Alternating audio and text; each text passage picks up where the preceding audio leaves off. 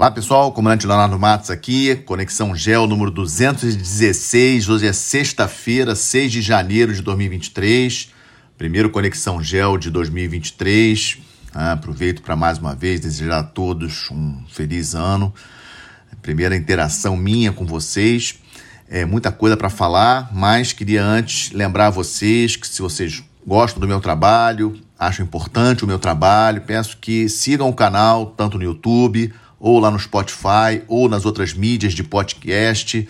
É, deem lá o gostei, não gostei, façam comentários, é, compartilhem com seus amigos. Isso tudo aí ajuda a divulgar é, essa, é, o, podcast, divulgar as minhas ideias, que eu tento trazer para vocês toda sexta-feira com o maior equilíbrio possível.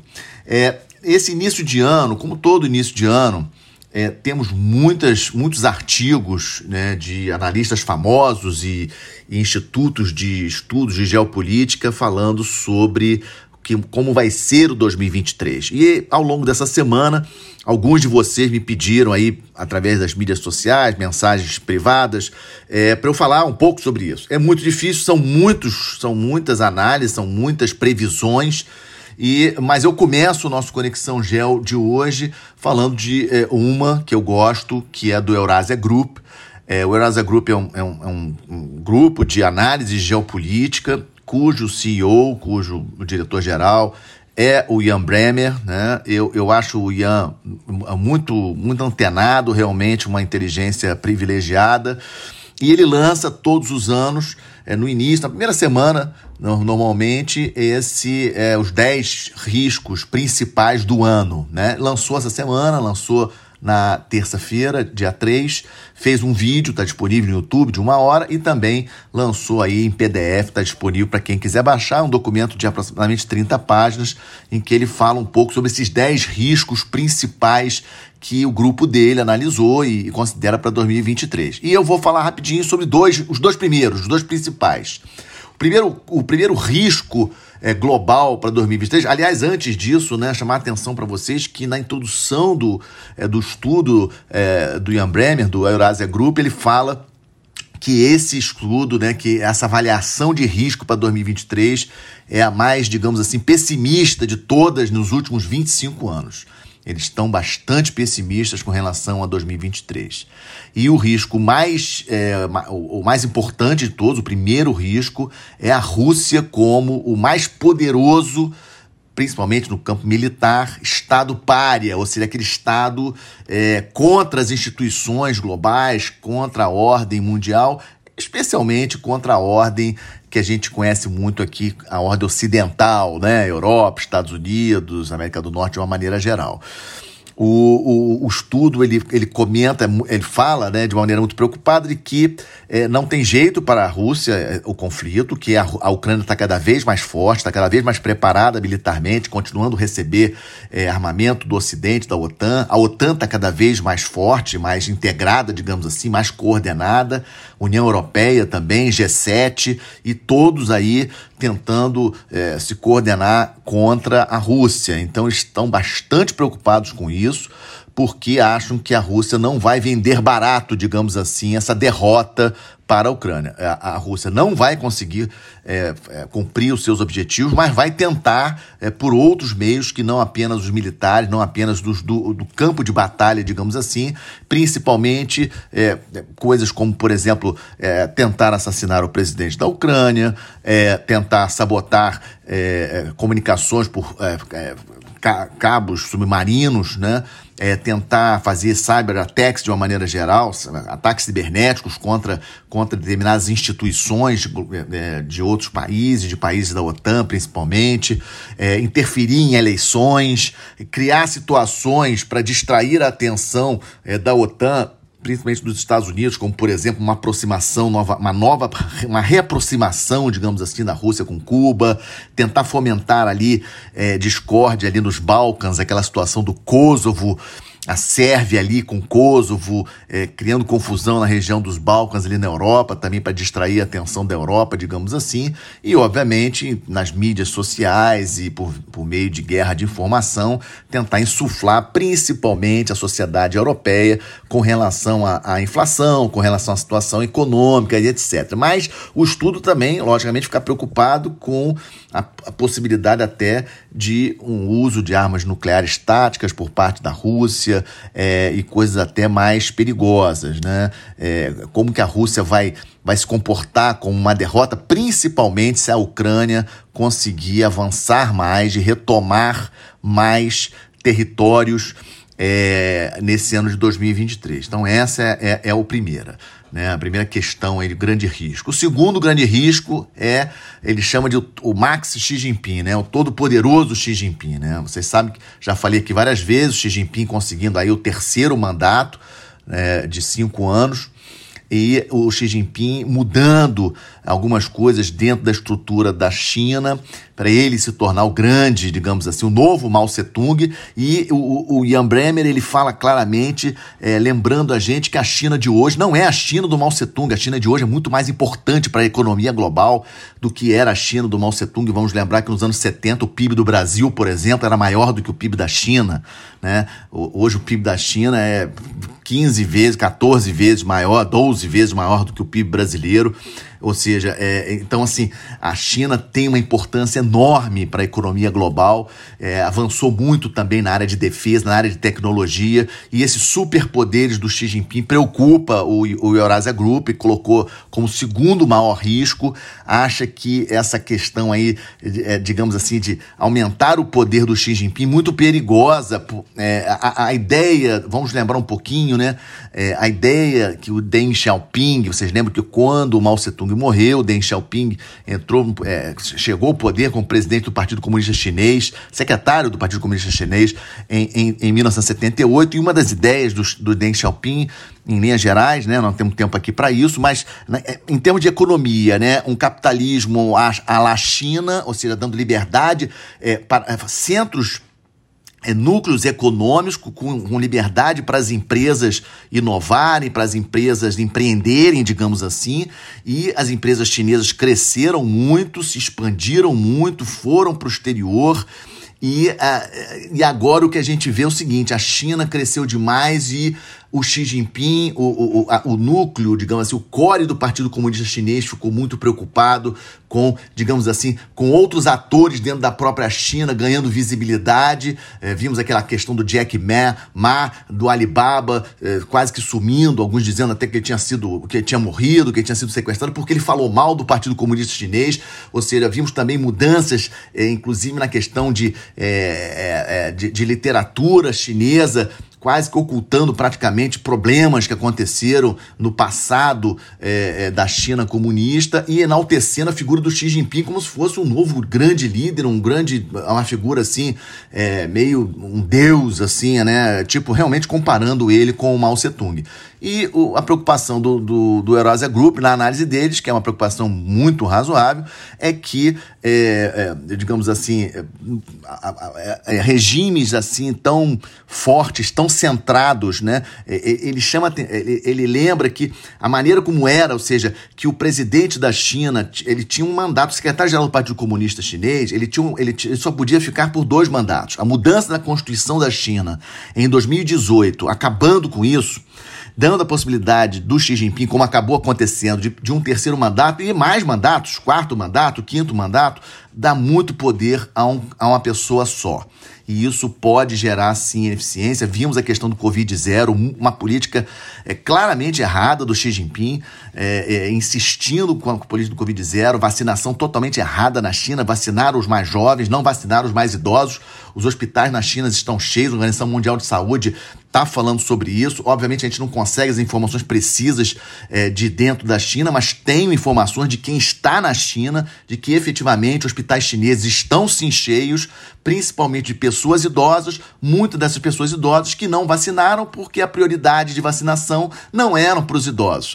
A prioridade de vacinação na China eram para os mais jovens, que eram aqueles que a China precisava que fossem trabalhar. Essa era a mentalidade. E agora nós estamos vendo as consequências. O número de mortos da China não sabemos exatamente em função do Covid e preocupa bastante. Então, o segundo risco, essa questão aí do poderoso Xi Jinping, o que pode, é, quais são as consequências dessa política errada do Covid-0, o que, que, vai acontecer agora com, esses, com essas mortes e, e possíveis é, novos, novos movimentos contrários ao Partido Comunista Chinês, contra a figura do Xi Jinping, e o que o Xi Jinping pode fazer em função a isso, o que, que o Xi Jinping pode fazer em relação relação a Taiwan, ou seja, várias questões com super Xi Jinping pode sim ser uma instabilidade para o sistema internacional. Esses foram os dois principais, dois primeiros do, do Eurasia Group, é, e que eu trago aqui para vocês a título de conhecimento.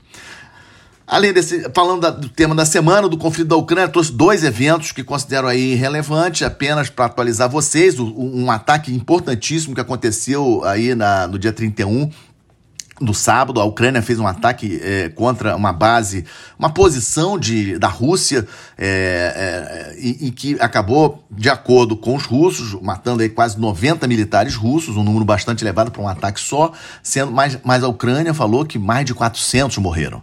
Né? Então nós não sabemos os números exatos. E o interessante também em relação a esse ataque é que a própria Rússia já admitiu que a inteligência ucraniana, possivelmente apoiada pela inteligência, o sistema de inteligência da OTAN, é, é, é, teve a posição exata dessas forças russas, desses militares russos, por causa do uso dos celulares no dia do Ano Novo, no dia 31, é, e eles conseguiram localizar a posição, né, a concentração de, de militares, a maioria deles é, novos militares conscritos, né, vocês lembram que ano passado, em setembro, teve essa mobilização é, de recrutamento de, de novos militares na Rússia, né, quase 300 mil, e esses jovens, ainda inexperientes, digamos assim, militares russos, usando o celular no dia 31, facilitou a identificação da posição desses celulares, uma concentração de celulares naquela hora e facilitou o ataque é, é, é que a Ucrânia é, realizou. E também, ontem, é, é, o, o, Putin, também um, um, ato interessante, o Putin ele, ele decretou um cessar-fogo que vai valer a, a partir de hoje, é, é meio-dia, horário é, da Rússia,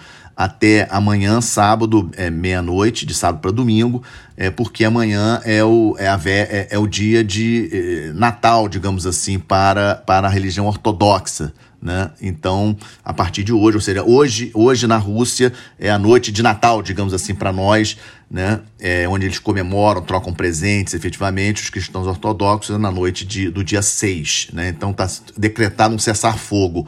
Mas a Ucrânia rejeitou. A Ucrânia disse que não acredita em nada que venha da, da, da do Putin, de Moscou, e a Ucrânia disse que vai continuar. Então vamos seguir acompanhando como se desenrola hoje né, com esse cessar-fogo aí unilateral, a princípio, da Rússia, a partir de meio-dia. Não estamos de olho, rapidamente aqui três questões. Primeiro, essa semana, o aniversário, três anos da morte daquele general Soleimani no Irã. A gente tem acompanhado aí quase todos os podcasts da situação aí tensa no Irã em função das manifestações internas. Vocês lembram da morte daquela jovem de 22 anos que morreu numa prisão iraniana porque estava, é, teoricamente, aí, pelas informações aí da, é, do Irã, é, não estava cumprindo as, as, as normas, digamos assim, é, da religião xiita. É, e acabou que é, essas manifestações elas prosseguem em, em, ritmo aí muito aleatório, às vezes pontos mais altos, pontos mais baixos. Já se fala de que por trás dessas manifestações tem uma clara articulação do Ocidente, especialmente Israel, Estados Unidos, para para mudar o regime também. O Irã, a gente sabendo, o regime dos ayatollahs é um regime bastante contrário ao Ocidente, bastante contrário a Israel.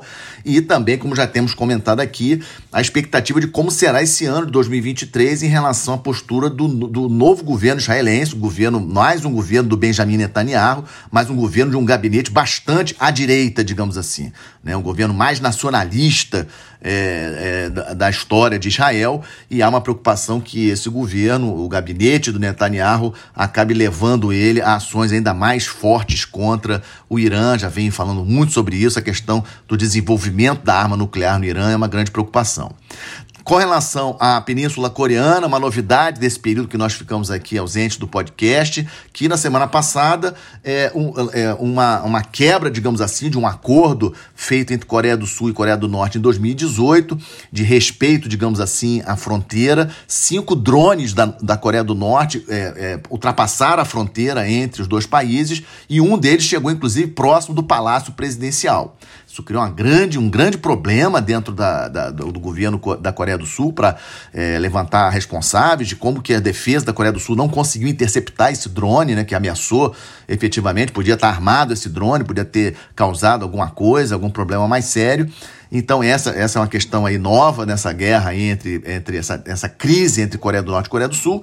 A preocupação com relação ao novo teste da Coreia do Norte, algo na teste nuclear da Coreia do Norte, é algo que está sendo aí já falado já há algum tempo, uma preocupação grande com relação a esse possível novo teste nuclear.